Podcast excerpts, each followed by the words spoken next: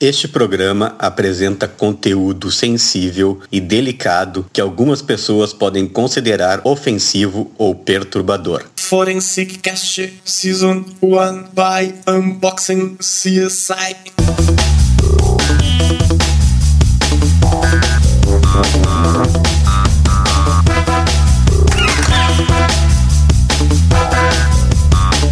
Olá, estamos começando segunda parte dos nossos episódios especiais de aniversário do Forestcast, uma produção Unbox CSI.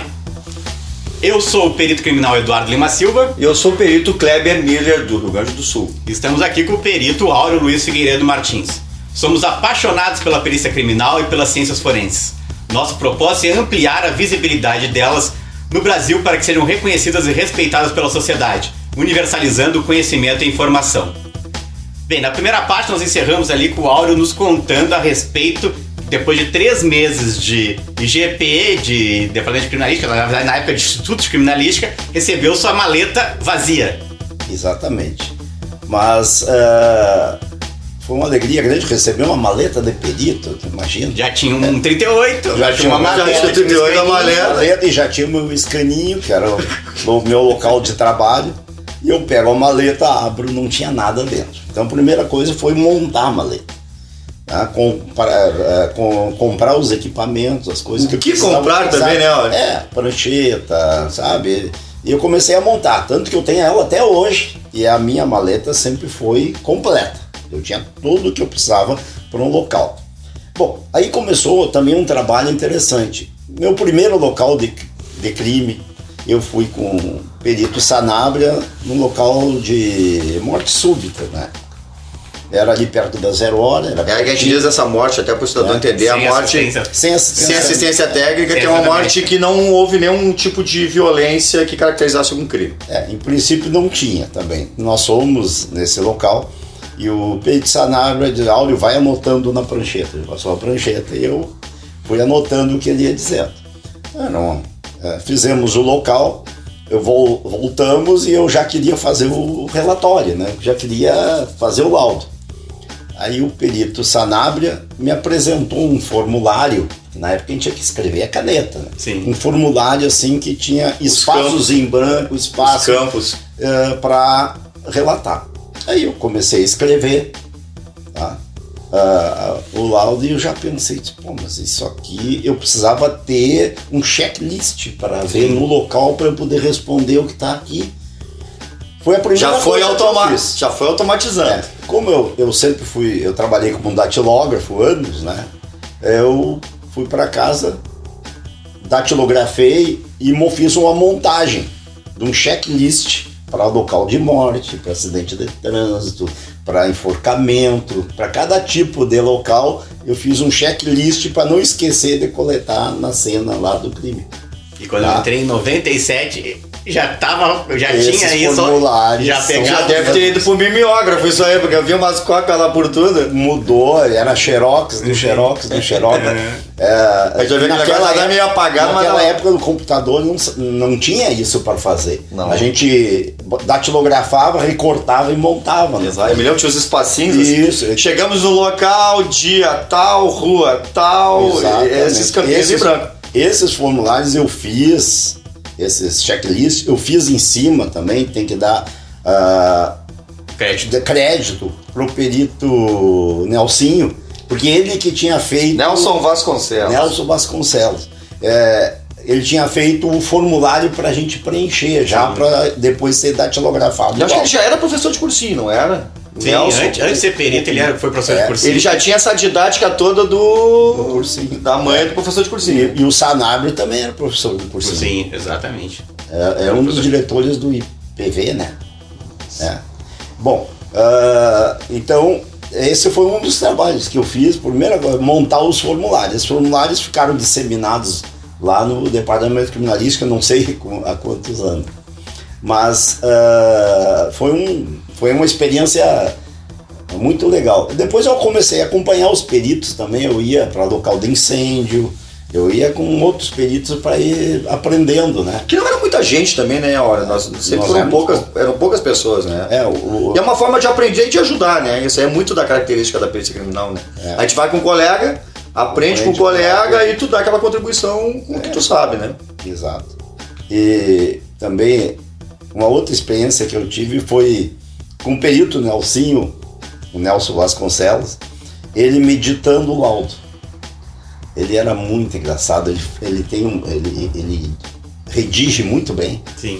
Então eu sempre conto a história para ele que ele eh, no final sempre ele tinha um fechamento que era o mesmo. E, que todos os quesitos formulados e quiçá uma outra coisa. Então o quiçá eu não Quiçá. sabia escrever na época. Digo, Nelsino, onde é que tu tirou quiçá? Nelson?" É, quiçá. Até hoje eu conto para ele. É Eu do enxergo quiçá. ele, de onde é que tu tirou o quiçá, Nelson? Mas ele fez eu escrever o quiçá. Sim. Não, Luciano, Não, Luciano. eu, eu, eu, é que a gente vai, a gente quer gravar com ele, né? Mas essa história é importante, porque eu acho que o Kleber também era da minha turma, no curso de formação, que ele foi dar uma aula de como fazer um laudo. E ele disse na aula assim, ó, eu fui um, ah, eu sou um bom advogado, ele é formado em direito, sou um excelente professor de cursinho, formado em biologia, e sou o pior perito do mundo. tá?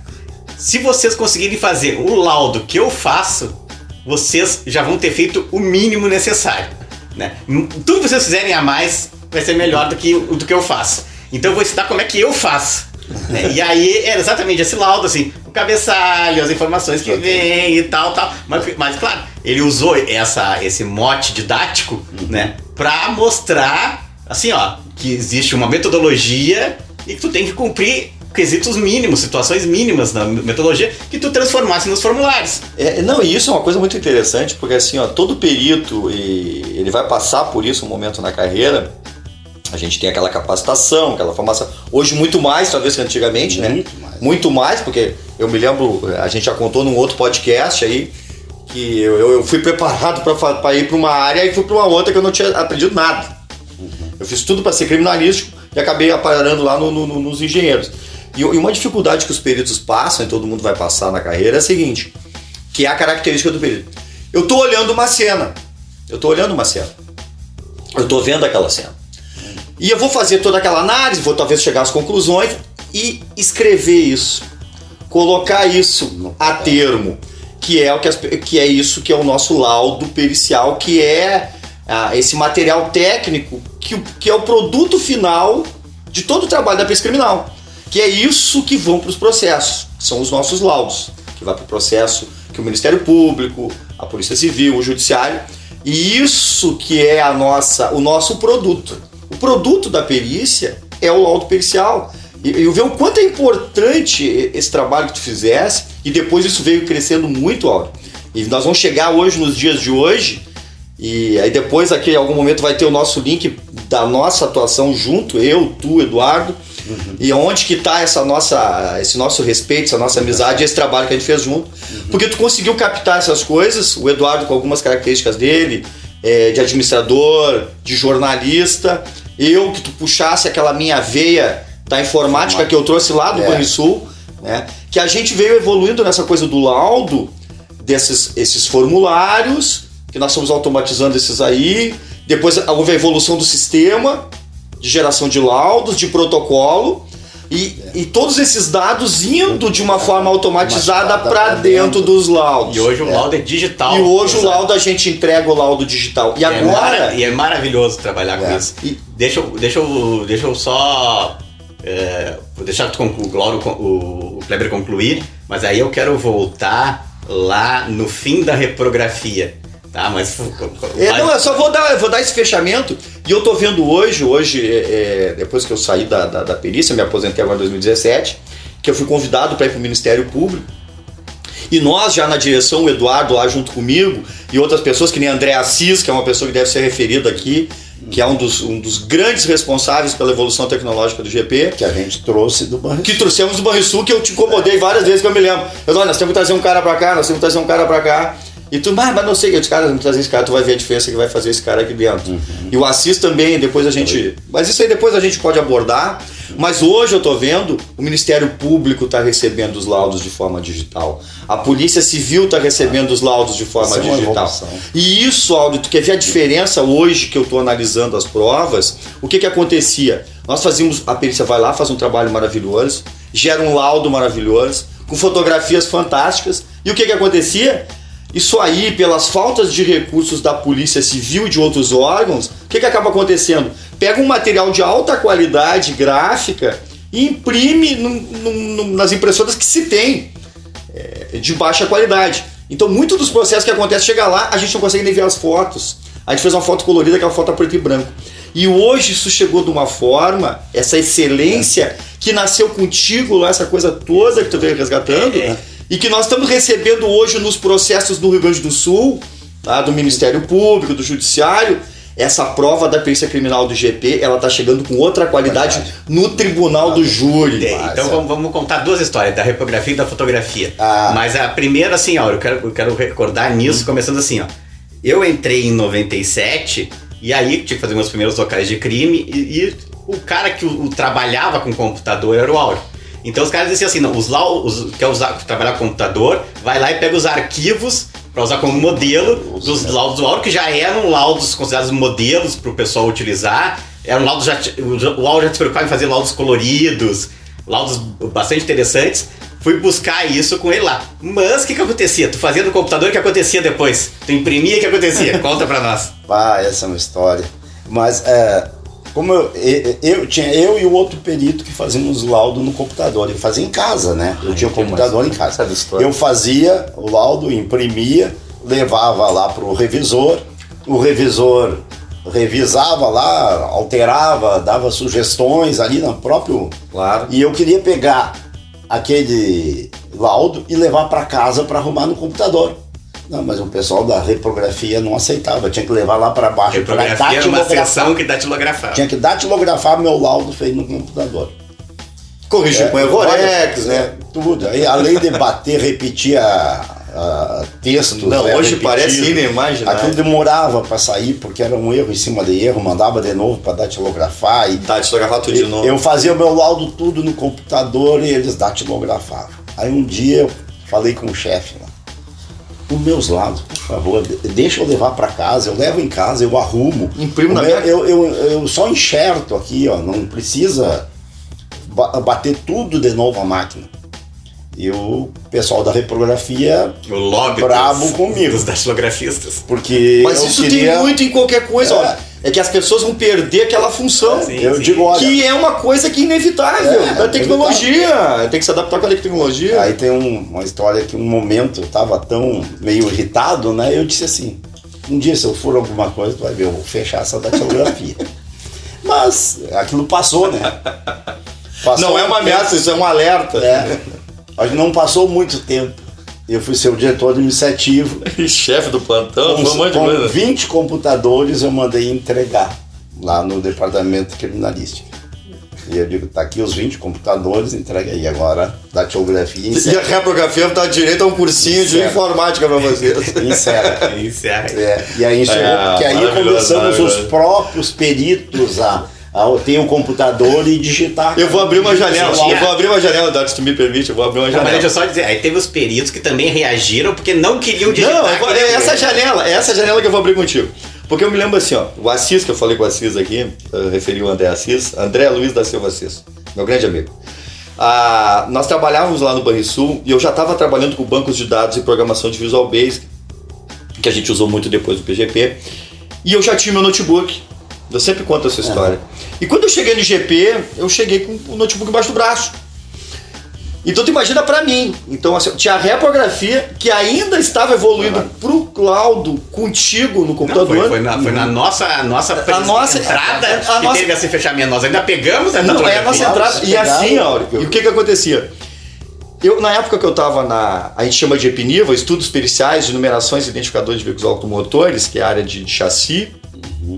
Eu fiz um programa para mim, aí nós vamos voltar um monte de coisa, que eu fazia meus laudos, mais automatizado ainda. Porque eu Eu tinha, tinha bancos de dados relacionais, tabelas que eu ia auto-preenchendo, que era esse teu checklist de uma forma já digital. Claro. Que depois a gente veio, acabou implementando no, no- no PGP. E agora eu, eu me lembro desse negócio que tu falou, Perito Lauro, tu vai lembrar, o Lauro, Lauro. da Lauro cabeça branca. A, a letra dele, eu, eu, eu vou ter que resgatar os laudos do Lauro, isso aí eu acho que é uma coisa que é pra entrar pra história do IGP, que era a caligrafia do Lauro. Era uma coisa assim, ó, genial, era um troço lindo. Perfeito, Ah, e quando disseram que os laudos iam ter que ser feitos de forma digital, o Lauro pediu aposentadoria. Eles não- Ele foi porque eu não vou me adaptar com esse troço. É. Ele era um baita do engenheiro mecânico. Foi É. ali que é divertido, engraçado pra caramba, naquele ambiente que a gente tinha da engenharia. Rodrigo Klein no Bing e outras feras aí. Uhum. E o Lauro, assim, vamos ter que perder o Lauro, porque não, agora que o Lauro vai virar. Isso é coisa tua, né? Isso deve ter sido coisa tua. É. Pra botar E todo é a mundo. segunda parte aí, que é da fotografia preto e branco para a É, fotografia colorida. Isso um pouquinho antes, também é 97. É, 97, 98, acho que foi metade de 98. Eu, eu, eu sempre pensando nos meus locais. Eu me lembro que eu fiz um local de, de suicídio ou não suicídio, uma moça caiu, jogaram ela do, do andar e tinha sangue na mureta, tá? onde ela caiu. E, então eu vi a foto, veio preto e branco e eu tinha que escrever ali. ah, Isso, Isso aqui é Nossa, sangue. Isso é sangue, eu tinha que botar na foto. Tá? Ou, é vermelho com características semelhante a sangue, porque eu também não fazia teste se era sangue. Aham. Bom, eu digo, pô, mas por que, que a gente já tem fotografia colorida? Vamos implantar. Porque nós tínhamos lá no departamento, de, no, Instituto de Criminalística, nós tínhamos um laboratório de revelação. De revelação com os químicos, aquela coisa, coisa foto analógica, É. nossos valorosos fotógrafos criminalísticos. né? É, eles faziam todo aquele trabalho e nós mudar de uma hora para outra para foto colorida. Bom, aí o que eu fiz? Eu fiz um, um- chamei os laboratórios, fiz uma licitação entre eles e escolhi um laboratório para fazer. Só que era um valor pequeno, porque era pouca fotografia, nós estávamos começando só com plantão. Claro. Então eu conseguia Aonde pagar fundamental. eu conseguia efetuar o pagamento, como eu era o ordenador da despesa, eu tinha que ter um cuidado, eu conseguia pagar dentro de despesa de pequeno, pequeno pagamento. Que sempre o nosso recurso Tá. também foi curto, né? É, o recurso também era pouco. Mas dava para pagar. No final do mês eu pagava todas as fotografias. Só que aquilo, imagina, começou a chegar foto colorida, todo mundo Todo mundo queria queria. foto colorida. E começou a aumentar. Aí foi setembro, outubro de 98, já estava Explodindo o final de governo. A partir de outubro tu não consegue mais contratar nada, não pode mais assinar contrato nenhum. E eu man- mantive as fotografias, que eu não tinha como parar. tá? E, então eu ainda paguei eh, novembro, eh, outubro, novembro e dezembro. Aí quando entrou a nova administração em 99, eu deixei um- tudo, né? o projeto IGP 20 anos, tudo que tinha que fazer, e ali está escrito, eu tenho guardado uma cópia comigo até Tu hoje. tinha na tua agenda, que é museu. na agenda. Nas minhas agendas tem tudo. Eu coloquei ali que eles tinham que dar um jeito de contratar uma licitação para contratar fotografia colorida. para que janeiro, fevereiro e março eles já tivessem. Só que quando eles foram ver, já era março, já deviam janeiro, fevereiro e março e abriram um processo. Eu tive que me defender nesse processo aí. Mas tudo bem. Mas a fotografia colorida começou assim.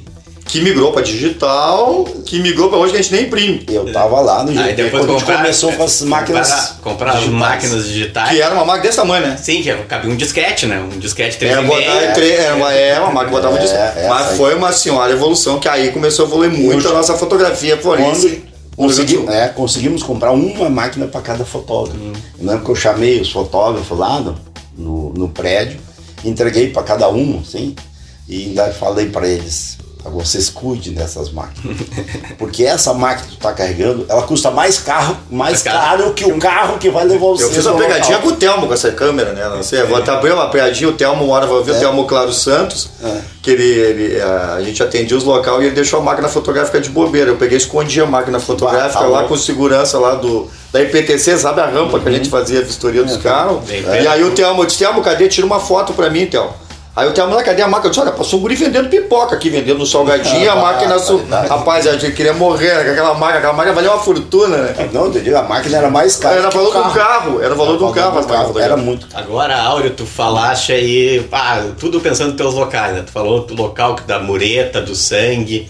Então eu quero que tu conte um pouquinho tuas histórias de local de crime, porque o pessoal Teu sempre gosta primeiro, de ouvir, primeiro né? local, um local de O repercussão. primeiro local, o local que tu, que tu, lembra, te dá aquelas histórias que quando tu passa num lugar, tu lembra. pá, Casa do Coração. Ah, pois é, tem muito.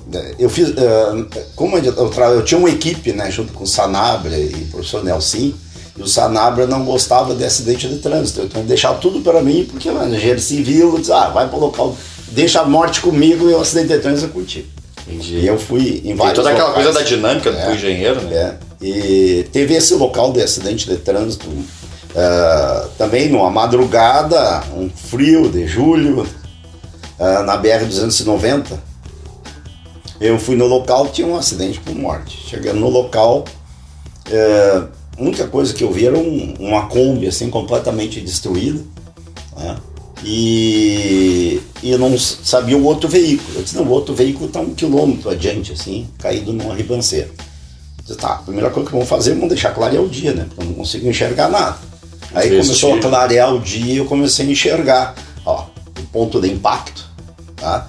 E o que eu estranhei é que a Kombi tinha batido no setor angular dianteiro direito. Na frente do lado do carona ali. A Kombi vinha de, do interior para Porto Alegre e, e o caminhão de Porto Alegre para o interior. E, e bater o setor angular dianteiro direito com o setor angular dianteiro direito. Aqui, ó, contrário. Se cruzar. Se cruzaram. Eu digo, o que, que aconteceu?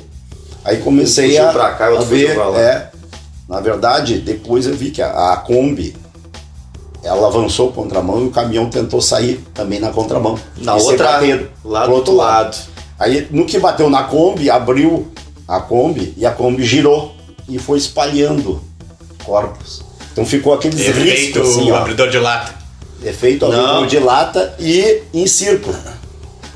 Os corpos foram jogados assim, ó, e ficaram o risco no chão da raspagem Das pessoas. das pessoas.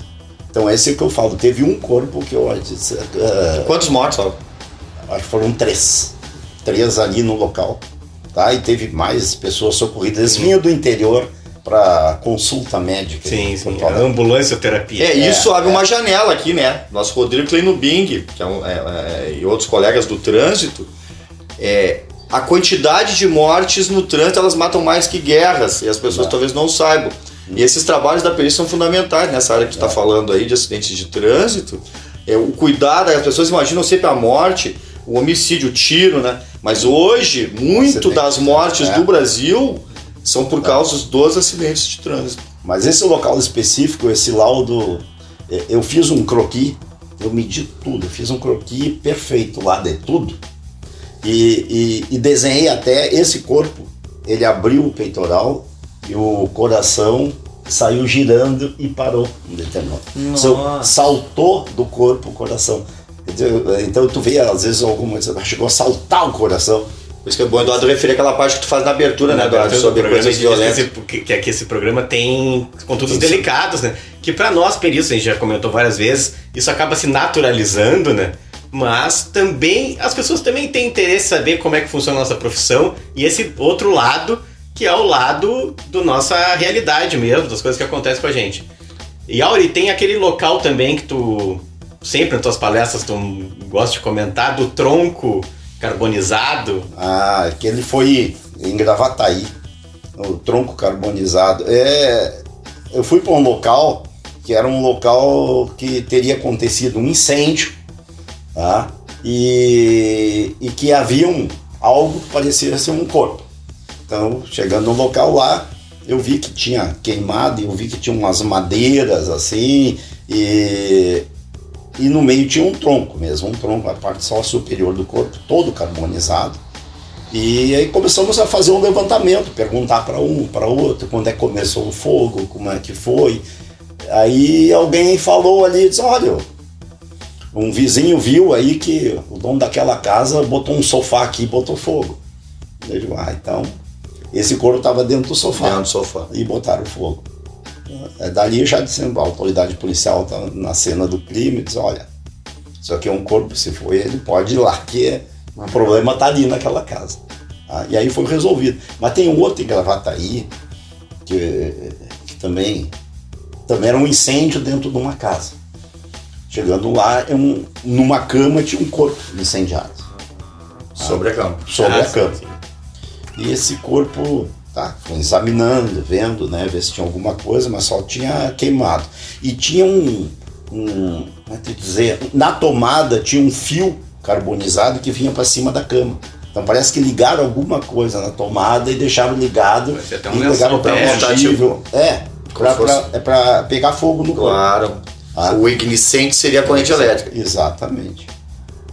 Quando eu estou examinando, eu viro o corpo para examinar, estava uma carteira com todos os documentos e o nome, segundo consta, né? Depois, aquela carteira era do cara que botou fogo. Do autor, naquele corpo, o autor- Estava embaixo do corpo da vítima. E não O queimou. autor deixou toda a comprovação Deixou lá do todos os dados. Eu sei o nome dele até hoje. Deixou até o número do Tá? WhatsApp. Eu nem né? vou dizer, mas é, é, aquilo ficou tão gravado que o nome eu gravei. Não, tem coisas que a, a, a, a gente identifica nos locais, assim. Porque as pessoas têm uma ideia, às vezes, porque nos ouve aí do CSI, daquelas coisas é, dos filmes sensacionalista. A maioria dos crimes, eles, a, a, a resolução às vezes não são coisas muito complexas, né? Ela tem uma quantidade de vestígios que a gente faz ali, mas muitas coisas são isso. Às vezes é.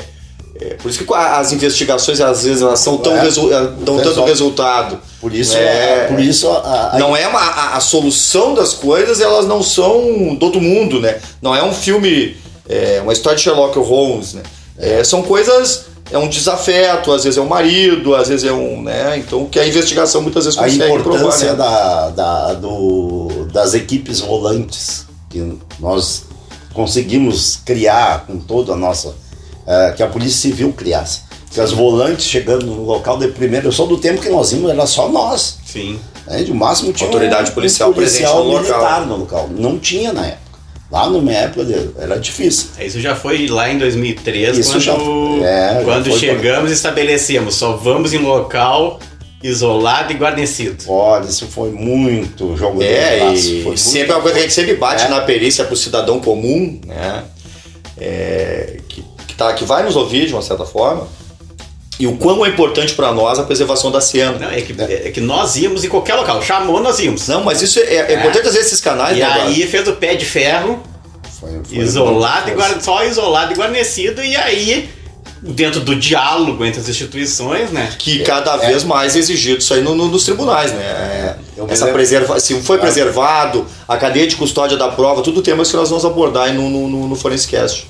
Nós fizemos uma. Nessa época aí que a gente começou a querer implantar isso, a gente fez uma reunião na, na Polícia Civil com o chefe de polícia e todos os diretores. Eu levei a, um checklist da reunião, botei, nós temos tantos itens, nós temos uma hora para fazer a nossa reunião. Eu comecei item 1, 2, 3, e entrou isso, entrou tudo que as coisas. O problema do laudo, como é? Do, da carta laudo, que era um grande. Da fábrica, Da fábrica. da- dos veículos. Isso. Que Que depois a gente mudou bastante isso aí na tua gestão, Vai. né, Áudio? Tudo, essas coisas A gente, tudo- isso aí é uma coisa que a polícia tem que pedir Uhum. antes, porque o que que acontece? Isso aí, é aquela carta laudo, já que tu referiste isso aí, que é uma área que eu escrevo bastante, a, a- a carta laudo é uma informação que a fábrica Tá, tem tá, quando o carro sai da fábrica e lá estão os, dados- os da- os dados Da- da- originais. Certidão de nascimento do veículo. Certidão de nascimento do veículo. É diz assim, ó, o carro era cor tal, ano tal, modelo tal, chassi tal, número de motor tal. O que que isso é importante agora, já que tu referisse isso na perícia de carro, o perito quando ele vai analisar uma coisa, eu tenho que comparar uma coisa com alguma coisa. Eu tenho que saber como é que esse carro saiu da fábrica, porque às vezes é só uma mera comparação. Olha, os dados todos batem. Até para que a gente possa entregar esses trabalhos com celeridade. Certo, Ou então é a própria é polícia, a própria polícia, Já quando ela pede. perde a carta laudo, ela, olha, esse veículo aqui não tem problema nenhum. Não precisa mandar para perícia, entrega o carro pro cidadão. Bem, É. Kleber, Áureo, começamos a falar em 2003, então isso é o nosso próxima parte do nosso especial de aniversário aqui. Então nós vamos encerrando essa segunda, a segunda parte dos nossos episódios especiais de aniversário do Forensicast, uma produção Unbox CSI. Aqui nós somos apaixonados pela perícia criminal e pelas ciências forenses. Nosso propósito é ampliar a visibilidade delas no Brasil para que sejam reconhecidas e respeitadas pela sociedade, universalizando conhecimento e informação. Eu sou o perito criminal Eduardo Lima Silva. Eu sou o perito Kleber Miller, do Rio Grande do Sul. Estamos aqui com o nosso grande mestre, perito Áureo Luiz Figueiredo Martins. Até mais. Até mais. Forensic Cast Season 1 by Unboxing CSI